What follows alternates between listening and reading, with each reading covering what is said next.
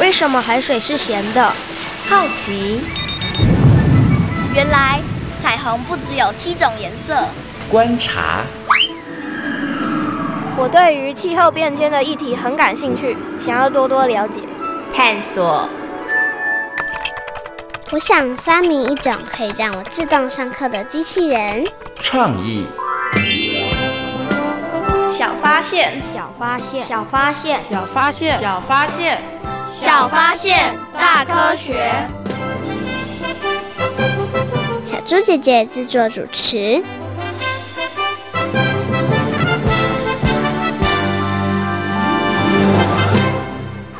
你的手机有收到讯息吗？什么讯息？哦，你说的是国家级警报？没错，你有收到吗？当然有的。其实我觉得发这种讯息根本没什么用。为什么？看到讯息要跑也来不及。这你可就有所不知了。发手机讯息还是很有用的。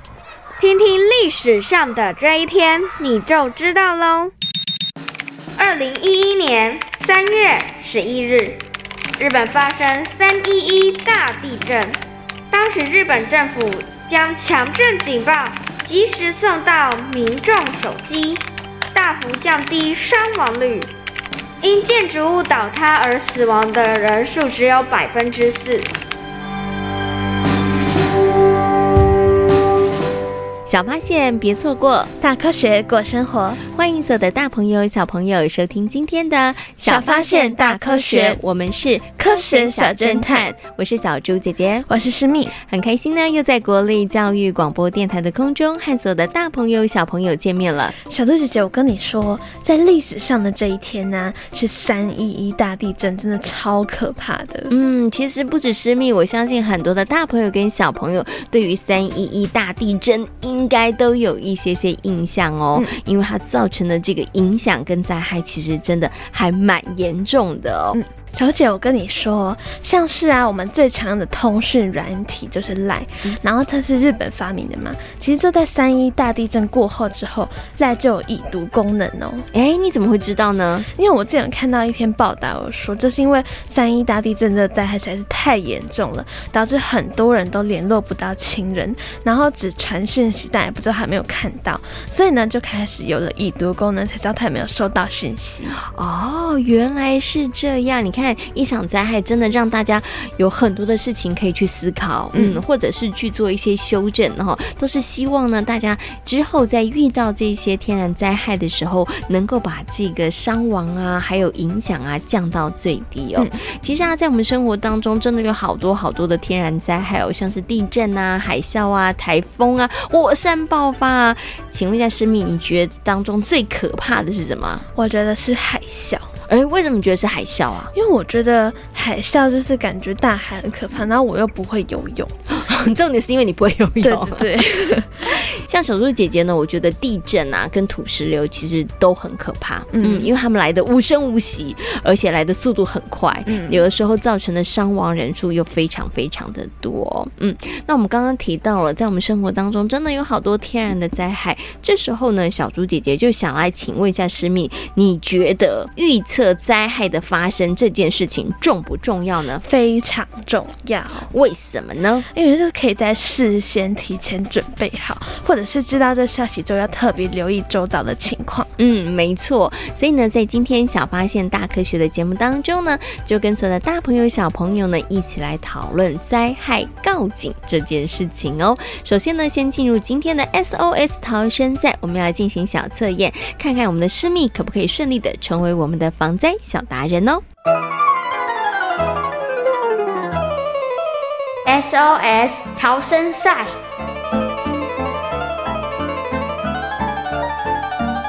欢迎来到 SOS 逃生赛。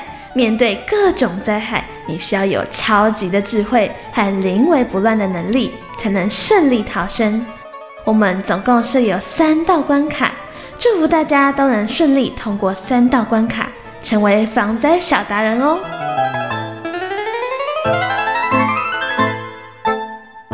接下来呢，进入今天的 SOS 逃生赛，觉得预测灾害非常重要的施密，请问一下，你有没有信心可以顺利的闯关成功呢？有，听起来你真的很有信心哦！好，准备好了吗？准备好了。好，马上就来进入今天的第一题。请问国家级警报包含了以下哪些事故？一、地震；二、防空警报；三、以上皆是。答案我觉得是三，以上皆是。嗯，没错。请问你有收过国家级警报吗？有。哇，收到国家级警报之后，你都做了什么事？就是要特别注意有没有，就如果是地震的话，特别注意有没有余震啊。所以收到国家级警报的时候，你都有认真仔细看。对，很棒哦。好，那到底诗米刚刚这一题有没有答对呢？赶快听听看。耶，yeah, 我答对了！好，恭喜诗米答对了。相信呢，很多的大朋友跟小朋友应该都有收过国家级警报哦。这个国家级警报呢，包含了有地震，还有防空警报。大家下回可以仔细的看一下哦。好，接下来我们进入今天的第二题，请问为什么手机收不到灾防警告呢？一是国家边缘人，二网络系统的关系，三手机品牌的缘故，请回答。我觉得是二网络的关系，不是因为你是国家级边缘人，应该不是啊，大家应该都有缴税，应该不是，所以你觉得不是这个原因？对，那手机品牌呢？应该不是手机品牌，这这样买到没有收到手机品牌的人也太衰了吧？我觉得应该不太可能，对，对不对？好好，这样讲起来好像正确答案应该就是二哦。对，好，那十米到底有没有答对呢？耶！Yeah, 我答对了，恭喜诗蜜答对了。所以呢，大家如果没有收到灾防警告的话呢，可能跟你所处的地方的网络系统有关哦。不要怀疑，你真的不是国家边缘人。国家对于每一个人都不能够放弃哦，都要好好的照顾哦。好，接下来进行今天的最后一题喽。请问台湾是从什么时候开始以手机作为告警讯息的管道？一、二零一六年；二、两千年；三、二零二零年。请回答。嗯，我觉得应该不是二零二零年，因为太近了。好，你用三句法，对不对？对，就不是二零二零。但是二零零零年好像有可能，但是，嗯，我想一下。嗯嗯，你想一下，你觉得是二零二零年还是二零一六年？我觉得应该是二零。你觉得是两千年还是二零一六年呢？我觉得是二零一六年。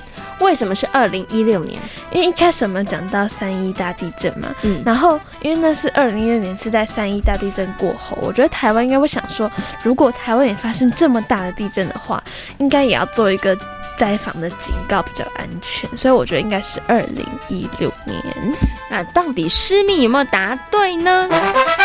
哟，答对了！哇，师蜜有一种非常惊喜的感觉，因为他刚刚在两千年跟二零一六年当中摇摆，最后恭喜你选择了正确的答案，没错。然后刚刚师蜜说得很清楚哦，的确就是在二零一一年日本发生了三一一大地震之后呢，哎，政府也发现了手机呢可以作为一个告警讯息的管道，所以才开始研拟。呃，发展出这个呃细胞简讯的系统哦，哇！今天三题呢，诗蜜都很顺利的闯关成功了，恭喜诗蜜通过考验，成为我们的防灾小达人。SOS 逃生赛挑战成功。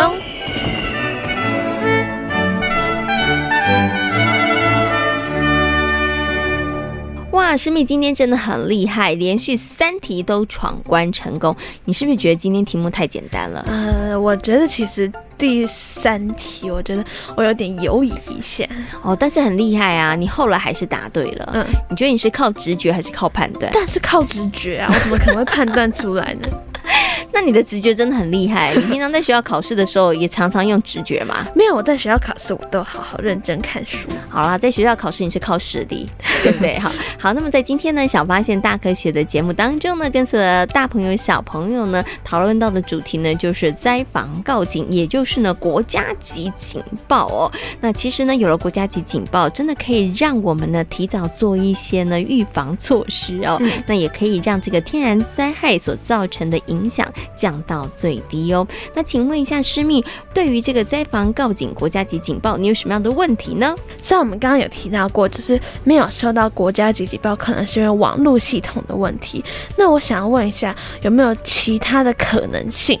哎，的确，会不会有其他的可能，所以导致没有收到国家级警报呢？嗯、那小猪姐姐呢也会很好奇的，就是呢，嗯，这个国家级警报到底会发送哪些讯息呢？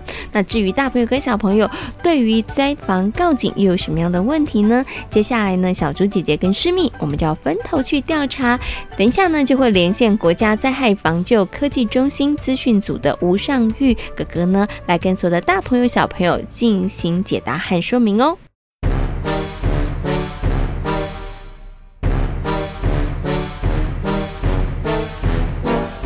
科学酷档案，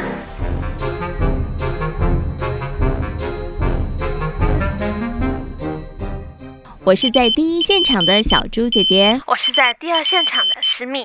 进入科学库档案，解答问题超级赞。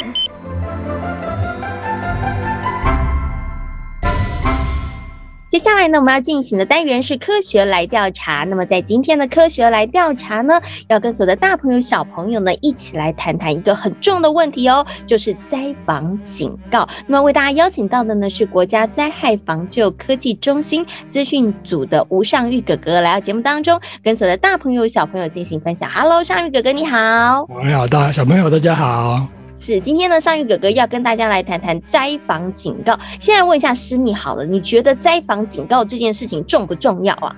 我觉得还蛮重要的。为什么呢？因为我觉得你就可以事先预防跟准备，免得到时候如果灾害发生的话会措手不及。嗯，请问一下尚玉哥哥，你觉得私密这个答案有算正确跟标准吗？哦，呃，我觉得他的回答不错，正好就是呃，我本来要讲的。所以诗蜜把那个尚玉哥哥要讲的已经讲了一部分了哈，所以接下来尚蜜哥哥要讲的就是更专业的部分喽哈。所以如果啊，我们在遇到一些灾害的时候，如果能够有事先的一些呃警讯啊，通知我们的话，的确我们就可以事先做一些预防，或者是呢，可以赶快做一些紧急处理的一些呃可能准备或者是一些动作。哎。好，首先就是刚刚已经有呃，诗蜜这边有提到嘛，就是为什么要有这个灾有这个灾害的告警，就是希望能够在灾害发生来的时候或是之前，那紧急把这个资讯传递给大家，那大家就可以提早诶、欸、准备啊，不管是你要疏散啊，或是呃避难啊之类的事情，那你就可以减少这些损失。好，我们的国家的政府机关呢，其实。它随时无时无刻的都在监控我们的环境的状态。那一发生，哎，一发现可能有这个灾害的情况的时候呢，我们希望能够第一第一时间啊、呃、告知我们的民众。嗯，那我们就在想啊，那到底用什么样的方法可以让民众真的所谓的第一时间知道呢？最短时间知道？那我们就在想了，哎，你看台湾的人口两千三百万。那诶，我们发现这个电信的门号却有两千九百万多的门号，所以平均每个人大概有一个以上的门号，可见这个智慧型手机它其实是非常的这个普遍啊。嗯，那我们就在想说，哎，用这个智慧型手机去传递这个灾害的告警讯息哦，那就变成是你的广度就会非常容易那个呃非常广，可以容易通知得到。啊、呃，在我国呢，我们的这个细胞广播，它的一个传递的方式是这样的，就是刚提到政府的机关会随时都会去监控环境的状态，那他一发一发现有这个灾害的发生的可能性，那他就会去拟定的这个告警的这个讯息文字，嗯、那把这个文字呢，就先传到这个灾害讯息广播平台，那它会经过一个格式的一个转换，变成一个统一的标准格式。呃，让各个电信业者都读得懂的样子，去传给五个电信业者。那五个电信业者，那他再去把这个讯息给发布到各位的手机上面。那这个就是这个灾防告警细胞广播讯息服务。哇，透过刚刚解释尚玉哥哥的说明，小猪姐姐才知道，平常我们收到讯息的时候觉得好容易哦，可是其实前面有好多层哦，它有经过很多不同的单位，然后还包含了整合，然后要赶快拟好这个内容，然后要透过电信业者，然后送到每一个手机的用户的手中。那为什么要叫做细胞广播呢？其实刚刚尚玉哥哥有说明了，因为它呢传递的这个样态其实很像细胞，因为都有一个距离，然后其实也呃还算是这个。数量还蛮多的哈，可是啊，刚刚呢，这个尚玉哥哥跟大家讲之后，大朋友小朋友可能就知道这个灾害告警细胞广播讯息它是怎么样传送的。那刚刚呢，尚玉哥哥有提到，他会针对特殊的区域，然后一些特殊的范围，或者是特殊的族群，然后特殊的内容，然后来进行发送。那小猪姐姐就想来问一下诗蜜好了，诗蜜，你有收过那种国家级警报吧？有，就是在地震或是一些灾害发生的时候都会收到。你刚刚说地震还有一些灾害，那小猪姐问你还有什么灾害的时候，你有收过国家级警报呢？就是之前有时候台风的时候也会收到台这个国家级的警报。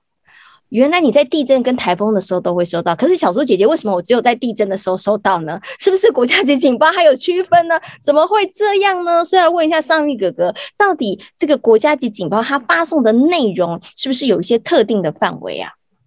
哎、好。那目前这个细胞广播的讯息呢，在大家的最其实呃，我们有非常多种的这个细胞广播讯息，目前总共有二十三种的告警的类别。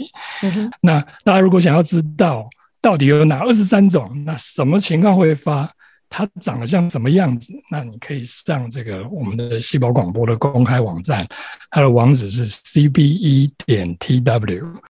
哦，所以原来他会发的这个讯息的内容有二十三种这么多诶，那小猪姐应该把它来盘点一下，我看我到底有说过 哪几种。可是像刚刚呢，这个上玉哥哥讲说发布最多的是土石流，可是像小猪姐姐，我好像都没有收过什么土石流，那是不是就表示我其实所在的位置它其实没有什么危险性，所以我才不会收到那个土石流的呃发布的紧急的讯息呢？是的，对，那刚刚有提到，就是细胞广播，它其实可以针对指定的区域范围，所以不是每一则讯息都是对全台湾传送的。嗯，OK，好，所以小朋友其实也可以因着，呃，或者大朋友、小朋友因着你可能收到的这个讯息，其实可以来判断一下你可能现在所属的地方哈，因为他们其实是会判断你是不是有危险性了，然后才会发布这个呃国家级的警报细胞卷心给你哦。最后呢，小猪姐姐想请问一下尚玉哥哥一个问题哦，就是我们今天谈到了灾防警告，也跟大家谈到了细胞简讯，这时候一定有小朋友说，哇，我终于知道细胞卷讯是怎么传送的，然后它真的好重要。可是，请问一下尚玉哥哥，为什么有时候我跟我爸爸妈妈或是我同学，我们有的时候没有收到？是我们的国家觉得我们没有面临危险吗？为什么我们没有收到呢？这个就是大家一直都很担心啦，就是我是被国家所谓的国家边缘人，我被国家遗忘了吗？那实际上呢，我们经由这个。呃，很多的客诉或者一些案例上面去分析呢，大概归纳出几点。第一个，其实最基本的就是你根本不在警报的发布范围，我不在危险区域，所以不会发给我。你根本不是在危险区域。那哎，刚刚发布的一个范围，哎，你住的地方好像没有到这个震度这个四级以上。哦这个标准，所以虽然你会感受到摇晃，但是也许只有两级或是三级，那还没有达到这个发布地震速报的标准，所以你就不会收到讯息。就是第一个，你根本不在发布范围。那第二个是说，哎，你有时候大家在忙啊，在上课啊，你可能把手机设定成飞行模式。飞行模式的时候，你就不会收到这个电信的讯号。第三个是很常是你在通话的时候，你正在讲电话，它也不会有收到讯息哦。那第四个是这个，哎，你可能在一个讯号手机讯号非常差的环境下，比如说地下室啊，或是非常边远的山区，那实际上你已经降到用三 G 来上网了，那这个时候是不会收到。另外就是呃。其实我们刚谈到，就有几种频道的类别啊，国家级警报、紧急警报、警讯通知。那像是紧急警报、警讯通知跟每月测试讯息这三种频道呢，其实你是可以在手机上面设定不接收的，所以你可能不小心把它设定不接收了，所以你自然不会就是有有这个收到这个告警。那在第六个呢，就是说你手机根本在的地方讯号非常差，连三 G 都收不到，一点讯号都没有。那肯定也不会收到讯息了。嗯、那最后一个喽，就是呃，你的手机可能比较旧一点，呃，你的手机是可能从国外买回来的水货，那它不是这个我们政府国家通讯传播委员会定义的这个这个符合标准的这个手机，那它就没有办法正常收到所有的细胞广告告警了。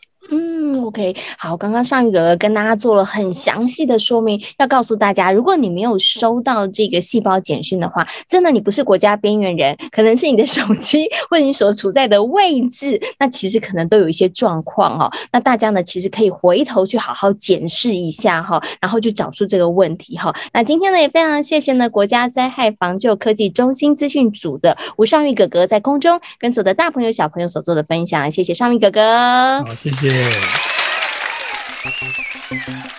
小猪姐姐，我觉得现在的人呢，真的很幸福。哎，为什么？可以用这些灾防告警来预知说即将发生的一些灾害之类的。没错，然后呢，有这个灾防告警，有国家级警报之后，大家真的可以提早做一些准。背对不对？虽然我们现在没有办法预测地震哈，但是呢，可以多争取几秒钟的时间，然后大家可以赶快做一些紧急的处理，我觉得也是很棒的一件事情哦。其实啊，这个天然灾害呢，真的是不可逆哦，所以我们要学习如何把这个灾害降到最低哦。那事前的预防准备非常非常的重要，而平常呢，也要有好的防灾概念哦。接下来呢，就进入今天的英雄救难。对，一起来听听故事，学习好的防灾概念哦。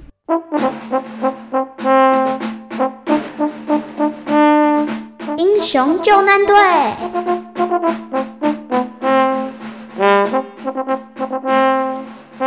日本发生地震几率频繁，因此全国每所小学都会在九月、十月举行一次师生以及家长的共同参与的接领学童避难训练。请问是永泰的爸爸吗？现在要请您到学校来接永泰回家。您好，我们正在进行避难训练，现在要请您来接小英回家哦。家长们接到学校老师打来的紧急联络网电话后，要以最快的速度前往学校接孩子，而学校老师则按照每个家庭事前提出来的接领者的名单，确认前来的人正确无误之后，才让学生离开学校。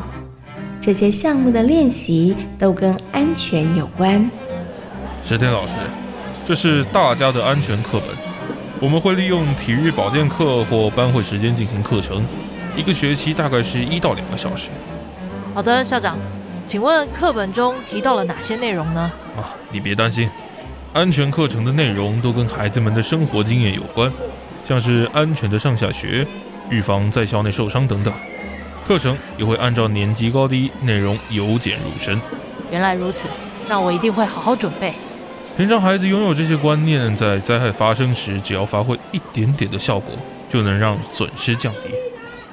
爱知县的学校会在每个学期进行安全教育，大家的安全课本有一章就是灾害发生时，内容讲述了包括火灾、地震发生时的避难以及事前准备。同学们，大家好。今天我们要来谈谈灾害发生的时候该怎么办。我知道，我知道，不要慌张，要找安全的地方躲起来。嗯，很好。当发生地震的时候，大家要记得千万不要慌张，要立刻远离窗户边，然后用你的手或是衣服来保护头部。老师，万一发生地震的时候，我们不在学校的话，那该怎么办？嗯，如果是在回家的路上。要注意有没有东西掉下来，还有围墙有没有倒塌的危险。哦，对了，千万不可以搭电梯哦。这我知道，因为可能会被困在电梯里面。嗯，没错。另外呢，你们平常一定要跟父母亲确认住家附近的避难地点，要跟爸妈约好发生地震的时候要在哪里汇合。除了防灾准备外，日本政府也很重视受灾学童的心理照顾。一九九五年阪神大地震之后，日本政府发表了特别措施，对于受灾地区的国中小加派了教育复兴担当教员。多亏了有你们，小香的状况好了很多。照顾学童的心理本来就是我们该做的事。嗯，小香自从地震发生后。她就不敢一个人去上厕所，现在她的情况好多了。